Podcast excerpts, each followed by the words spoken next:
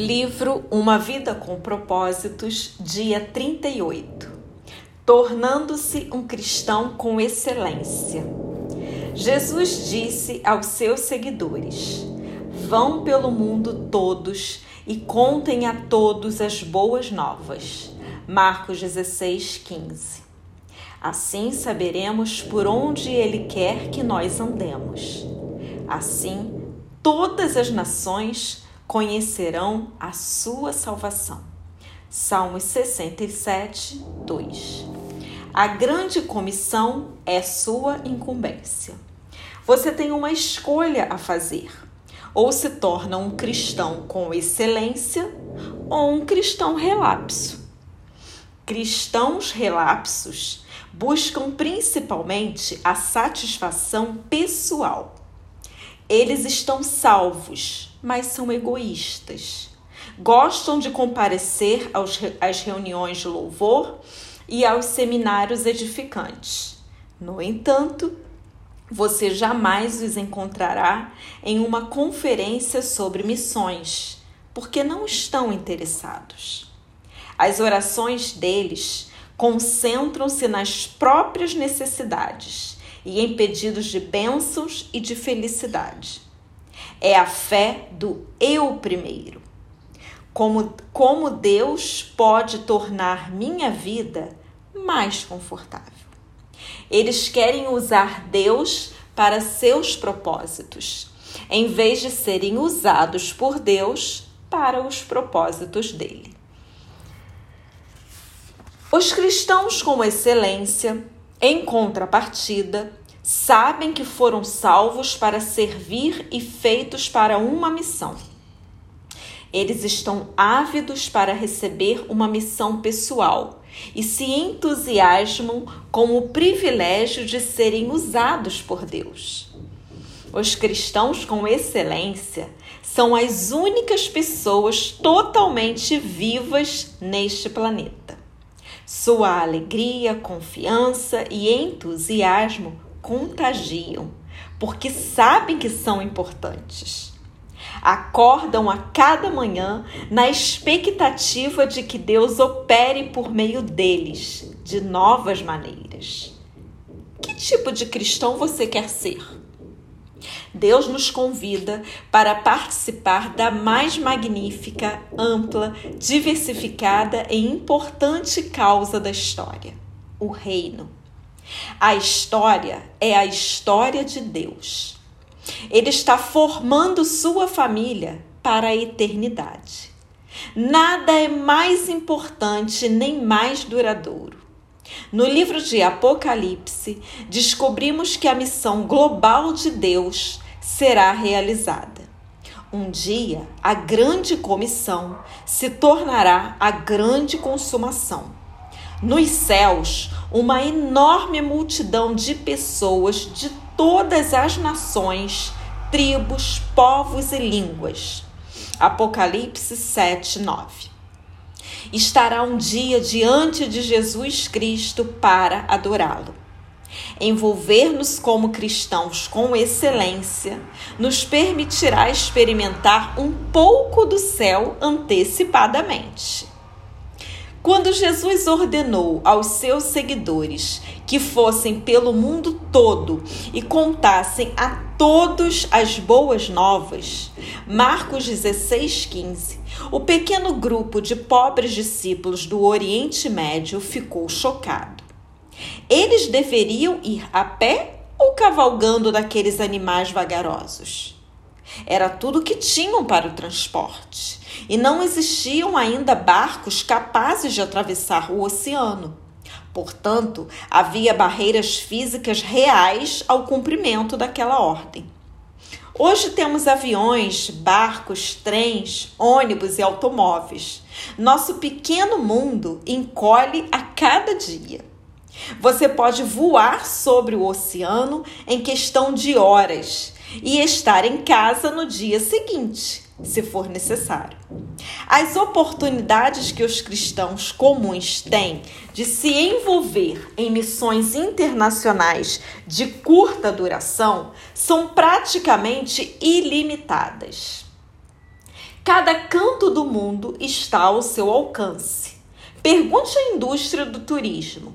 Não temos desculpas para não espalhar o evangelho.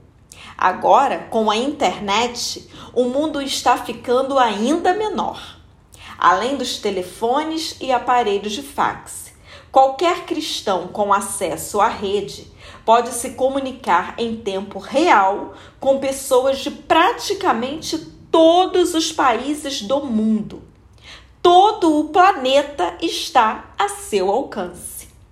Até mesmo os vilarejos mais remotos têm acesso a e-mail.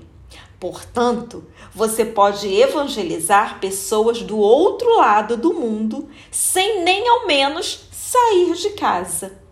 Nunca foi tão fácil cumprir a incumbência de ir para todo mundo. Os maiores obstáculos já não são a distância, o custo ou o transporte, e sim nossa forma de pensar. Para ser um cristão com excelência, você deve se dispor a mudar seus conceitos. Sua perspectiva e suas atitudes devem mudar. Como pensar como cristão com excelência? Troque o raciocínio egoísta pelo altruísta. A Bíblia diz: amigos, não pensem mais como crianças, pensem como gente madura. 1 Coríntios 14, 20. Esse é o primeiro passo para se tornar um cristão com excelência. Crianças pensam apenas em si mesmas, pessoas maduras pensam nos outros. Deus ordena: não pensem somente nos próprios interesses, mas estejam interessados nos outros também. Filipenses 2:4. É claro que essa é uma mudança de mentalidade difícil de ser realizada, pois somos naturalmente egocêntricos. E quase toda publicidade hoje nos incentiva a pensar em nós mesmos. A única forma de alterar esse padrão é nos tornarmos dependentes de Deus a cada momento. Felizmente, Ele não nos deixa lutar sozinhos. Deus nos deu o seu Espírito. Por isso, não pensamos como pensam as outras pessoas deste mundo. 1 Coríntios 2,12. Comece pedindo ao Espírito Santo que o ajude a pensar nas necessidades espirituais dos não cristãos toda vez que for falar com um deles. Com a prática, você poderá desenvolver o hábito de orar silenciosamente, nada além de um sussurro pela pessoa com quem vai se encontrar. Diga: Pai, ajuda-me a compreender o que está impedindo essa pessoa de te conhecer. Seu objetivo é verificar onde os outros se encontram na jornada espiritual, fazendo então todo o possível para levá-los a conhecer a Cristo. Você aprende a fazer isso adotando o método de Paulo. Não penso no que seria bom para mim, e sim no que poderia ser bom para muitas pessoas, de modo que possam ser salvas. 1 Coríntios 10, 33. Deixe de raciocinar de forma restrita e raciocine de forma global. Deus é um Deus global. Ele sempre se preocupou com o mundo inteiro. Porque Deus tanto amou o mundo. João 3,16. Desde o início, ele desejou reunir em sua família membros de todas as nações que criou. A Bíblia diz: de um só homem, Deus criou todas as nações que vivem na terra e decidiu quando e onde todas as nações seriam constituídas. Deus fez tudo isso para que nós o buscássemos e, alcançando-o, o encontrássemos. Atos 17, 26, 27. Grande parte do mundo já pensa de forma global. Os maiores conglomerados de comunicação e negócios são multinacionais. Nossa vida e a vida de pessoas em outras nações estão cada vez mais entrelaçadas à medida que compartilhamos moda, entretenimento, música, esportes e até fast food. É provável que a maioria das roupas que você está vestindo e grande parte do que você come hoje em dia foram produzidos em outro país. Estamos mais unidos do que percebemos. Vivemos dias emocionantes. Atualmente, existem mais cristãos que em qualquer outra época. Paulo estava certo. As mesmas boas novas que chegaram até vocês estão sendo difundidas pelo mundo. Elas estão transformando vidas em toda parte, assim como transformou a de vocês. Colossenses 1:6. O primeiro passo para pensar de maneira global é orando por países específicos. Cristãos com excelência oram pelo mundo. Consiga um atlas ou um mapa e ore pelas nações citando o nome delas. A Bíblia diz: Se você me pedir, eu lhe darei as nações. Todos os povos da terra serão seus. Salmos 2, 8. A oração é a ferramenta mais importante em sua missão no mundo. As pessoas podem recusar nosso amor ou rejeitar nossa mensagem, mas não tem defesa contra nossas orações. Como um míssil intercontinental, você pode apontar uma oração para o coração de uma pessoa. Esteja você a um metro ou a 16 mil quilômetros de distância. Qual deve ser o alvo de suas orações? A Bíblia diz que devemos orar pedindo oportunidades para testemunhar. Colossenses 4, 3 Romanos 1, 10. E coragem para falar. Efésios 6, 19. Devemos também interceder pelos que irão crer. João 17, 20. Pedir que a mensagem se espalhe rapidamente. 2 Tessalonicenses 3, 1. E solicitar mais trabalhadores. Mateus 9, 38. As orações farão de você um parceiro de muitas outras pessoas ao redor do mundo.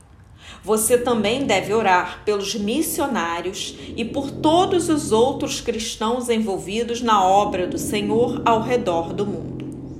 Paulo disse a seus companheiros de oração: Vocês também nos ajudam quando oram por nós. 2 Coríntios 1:11.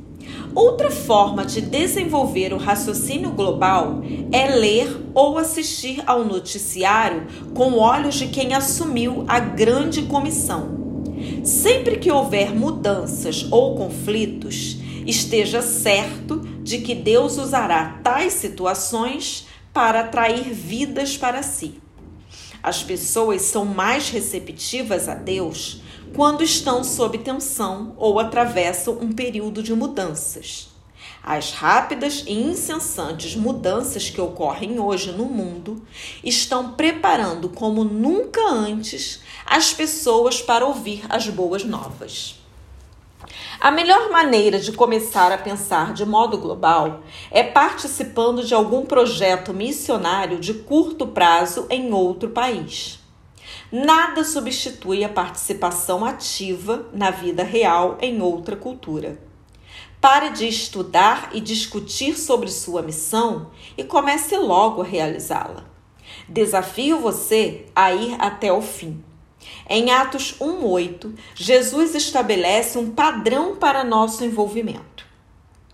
Vocês serão minhas testemunhas em Jerusalém, em toda a Judéia e Samaria, e até os confins da terra. Atos 1:8. Seus seguidores teriam de alcançar sua comunidade, Jerusalém, seu país, Judéia, outras culturas, Samaria, e outras nações, até os confins da terra. Observe que nossa comissão é simultânea, não consecutiva. Embora nem todos tenham o dom de missões, todo cristão é chamado a participar de uma missão relacionada com os quatro grupos de alguma forma. Você é um cristão nos moldes de Atos 1:8?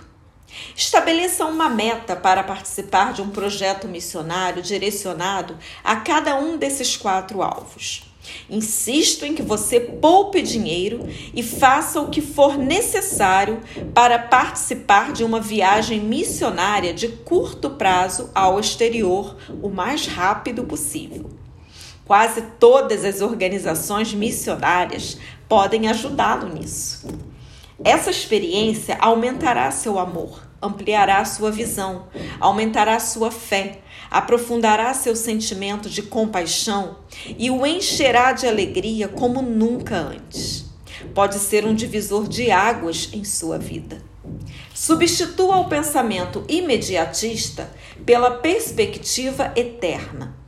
Para aproveitar ao máximo seu tempo aqui, você deve manter uma perspectiva eterna. Isso evitará dar importância excessiva a questões menores e o ajudará a distinguir entre o urgente e o eterno. Paulo disse: Assim, fixamos os olhos não naquilo que se vê, mas no que não se vê. Pois o que se vê é transitório, mas o que não se vê é eterno. 2 Coríntios 4,18 Muitas das coisas em que empenhamos nossas energias já não significarão mais nada daqui a um ano, quanto mais pela eternidade. Não troque a vida por coisas temporárias, pois Jesus adverte: todo aquele que se deixa desviar do trabalho que eu planejo para ele não está apto para o reino de Deus. Lucas 9, 62. E Paulo alerta Sejam econômicos na escolha das muitas coisas que o mundo tenta empurrar para vocês. O mundo, como vocês o conhecem, está se desvanecendo. 1 Coríntios 7:31. O que está te interpondo com sua conivência entre você e sua missão? O que o está impedindo de se tornar um cristão com excelência? O que quer que seja, abandone-o. Afastemos de nós qualquer coisa que nos torne vagarosos ou nos atrase. Hebreus 12, 1. Jesus disse: Acumulem para vocês tesouros nos céus. Mateus 6, 20. Como fazemos isso? Em uma de suas declarações mais incompreendidas, ele disse também: Usem a riqueza deste mundo ímpio para ganhar amigos, de forma que quando ela acabar, estes os recebam nas moradas eternas. Lucas 16, 9. Jesus não quis dizer que você deve comprar amigos com dinheiro, mas que deve usar os recursos que Deus lhe deu para levá-los a Cristo. Eles então serão seus amigos por toda a eternidade e vão lhe dar as boas-vindas quando você chegar ao céu. Esse é o melhor investimento financeiro que se pode fazer. Você provavelmente já ouviu alguém dizer: você não pode levar isso com você. Mas a Bíblia diz que você pode passá-lo adiante investindo em pessoas que estão indo para lá. Fazendo isso, eles estarão acumulando um tesouro real para si mesmos no céu. Este é o único investimento seguro para a eternidade. E estarão levando uma vida cristã frutífera aqui na terra também. 1 Timóteo 6,19 Pare de arranjar desculpas e comece a pensar em formas criativas de cumprir sua incumbência. Se você estiver decidido a fazer alguma coisa, há sempre um jeito, e existem organizações prontas para auxiliá-lo. Eis algumas desculpas mais comuns. Só sei falar inglês. Isso é, na verdade, uma vantagem em muitos países onde milhões de pessoas querem aprender a falar esse idioma e estão ávidas por praticá-la. Não tenho nada a oferecer. Sim, você tem. Cada habilidade e experiência em sua formação pode ser utilizada de algum modo. Estou muito velho ou muito jovem. A maioria das organizações missionárias tem projetos de curto prazo adequados para cada faixa etária. Da mesma forma que Deus rejeitou as desculpas de Sara quando ela disse estar muito velha para que o Senhor a usasse, ele também rejeitou as objeções de Jeremias quando este alegou ser muito jovem. Não diga isso, respondeu o Senhor, pois você tem de ir aonde quer que eu o envie e dizer o que quer que eu diga a você. Não tenha medo do povo, pois eu estarei com você e cuidarei de você. Jeremias 1, 7 8. Pode ser que você acredite ser necessário um chamado especial de Deus e esteja esperando alguma sensação ou uma experiência sobrenatural. O Senhor, porém, já reiterou esse chamado repetidas vezes. Somos todos chamados para cumprir os cinco propósitos de Deus para a nossa vida: adorar, ter comunhão, tornar-se semelhante a Cristo, servir e sair em missão com Deus pelo mundo. Ele não quer usar apenas alguns no meio de seu povo. Ele quer usar todos. Somos todos chamados para participar de uma missão para Deus. Ele quer que a igreja inteira leve o evangelho integral ao mundo todo. Muitos cristãos deixaram passar os planos de Deus para sua vida porque nem ao menos perguntaram a ele se os queria servindo como missionários em algum lugar seja por medo, seja por ignorância, automaticamente fecharam a mente à possibilidade de servir como missionário residente em outra cultura. Se sua tendência é dizer não, reexamine todos os diferentes meios e possibilidades disponíveis. Você vai se surpreender. E ore, perguntando seriamente a Deus o que ele desejará de você nos próximos anos. Milhares de missionários residentes são desesperadamente necessários neste ponto crítico da história, com tantas portas escancaradas como nunca antes. Se quer ser semelhante a Jesus, deve amar o mundo inteiro. Você não pode se dar por satisfeito apenas com a conversão de sua família e de alguns amigos. Existem mais de 6 bilhões de pessoas no mundo e Jesus quer encontrar todos os seus filhos perdidos. Ele disse: Somente aqueles que põem de lado a sua vida por minha causa e por causa da boa nova é que saberão realmente o que significa viver. Marcos 8:35. A grande comissão é sua incumbência. E fazer sua parte é o segredo para uma vida que realmente vale a pena. Dia 38, pensando sobre meu propósito de vida. Tema para reflexão. A grande comissão é minha incumbência. Versículo para memorizar. Assim saberemos por onde Ele quer que nós andemos. Assim, todas as nações conhecerão a sua salvação. Salmos 67, 2. Pergunta para meditar: Que providências posso tomar a fim de me preparar para a experiência de uma missão de curta duração no próximo ano?